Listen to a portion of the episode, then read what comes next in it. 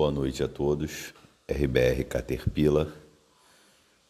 Vim fazer a resenha de um livro que eu li recentemente chamado Portões de Fogo. O escritor é um é um homem chamado Stephen Pressfield. Mais de um milhão de exemplares vendidos e com certeza traduzido em diversos idiomas. Enfim, o Águas e outros trabalhos do nosso podcast estão momentaneamente parados por uma dificuldade de tempo e de material.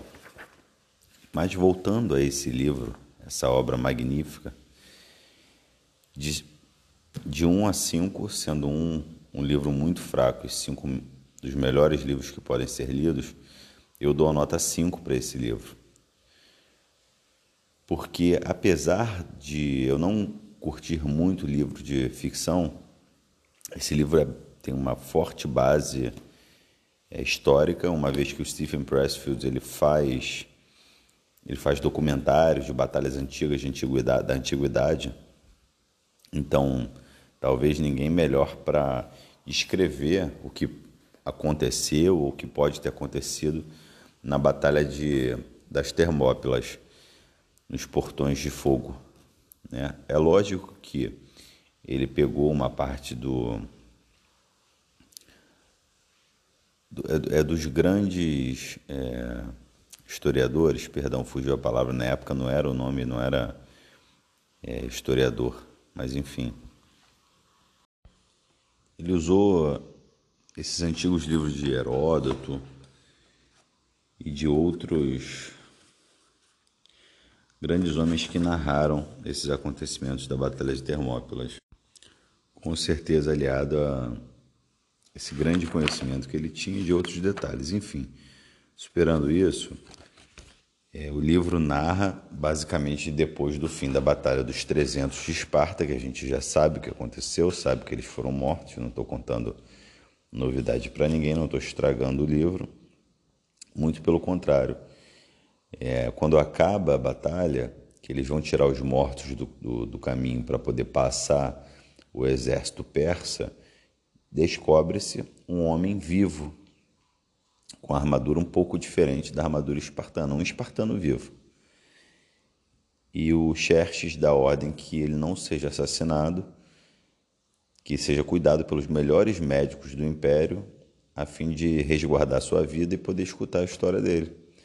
E assim que ele recobra a consciência, descobre que está vivo, alguém fala para ele, espartano, é, continue sua história. Ele fala, eu não, era, eu não sou espartano, eu sou um escravo dos espartanos. E aí começa essa curiosidade do imperador persa gigantesca, porque fica na mente dele como um escravo vai lutar até morte com seus donos se ele teria se ele tinha a oportunidade naquele momento de ter fugido. E aí começa a história do livro em si. Tendo eu lido várias resenhas, quando eu vi que o livro era muito bom, eu, eu ouvi várias resenhas de outras pessoas que têm essa habilidade, de, têm esse interesse de fazer resenha e tudo.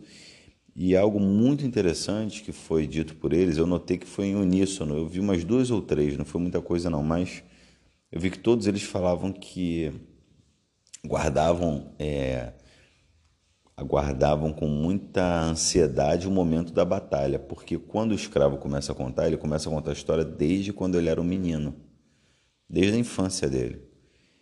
E o que queriam ouvir era a batalha em si, que dura poucos dias.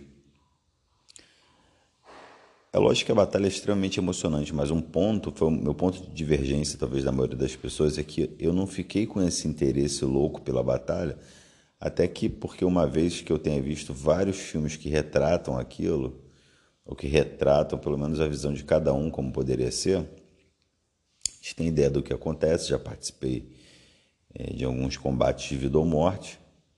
Se estou falando aqui é porque fui bem sucedido. Ah, o Pressfield também é capaz de ter feito isso, tá? porque o Pressfield serviu no Corpo de Fuzileiros Navais dos Estados Unidos. Não sei se ele chegou a combater, mas enfim.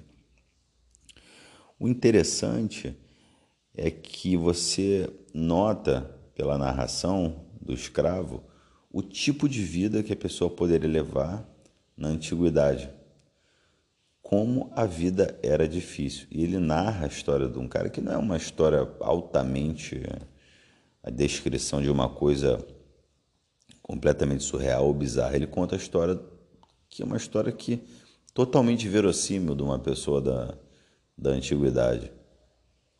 Então, isso foi uma coisa que me fez refletir muito, tanto a forma como os espartanos incorporavam a lei de Licurgo para não apenas combater, mas viver no dia a dia, porque o combate é muito interessante que é o ápice da, do exercício da vontade da pessoa. Mas como você lida um com o outro, aquela atividade diária, isso ali é uma coisa que é, fica mais fácil nesses momentos de você ver a debilidade da, da, da alma humana, né? E, no entanto, a postura espartana ali costuma ser sempre elevada. Então, encerrando, um livro 5 de 5, muito bom. Recomendo a todos que leiam o livro de Stephen Pressfield, que chama, chama-se De Portões de Fogo, um romance épico sobre Leônidas e os 300 de Esparta. Muito obrigado, força e honra a todos.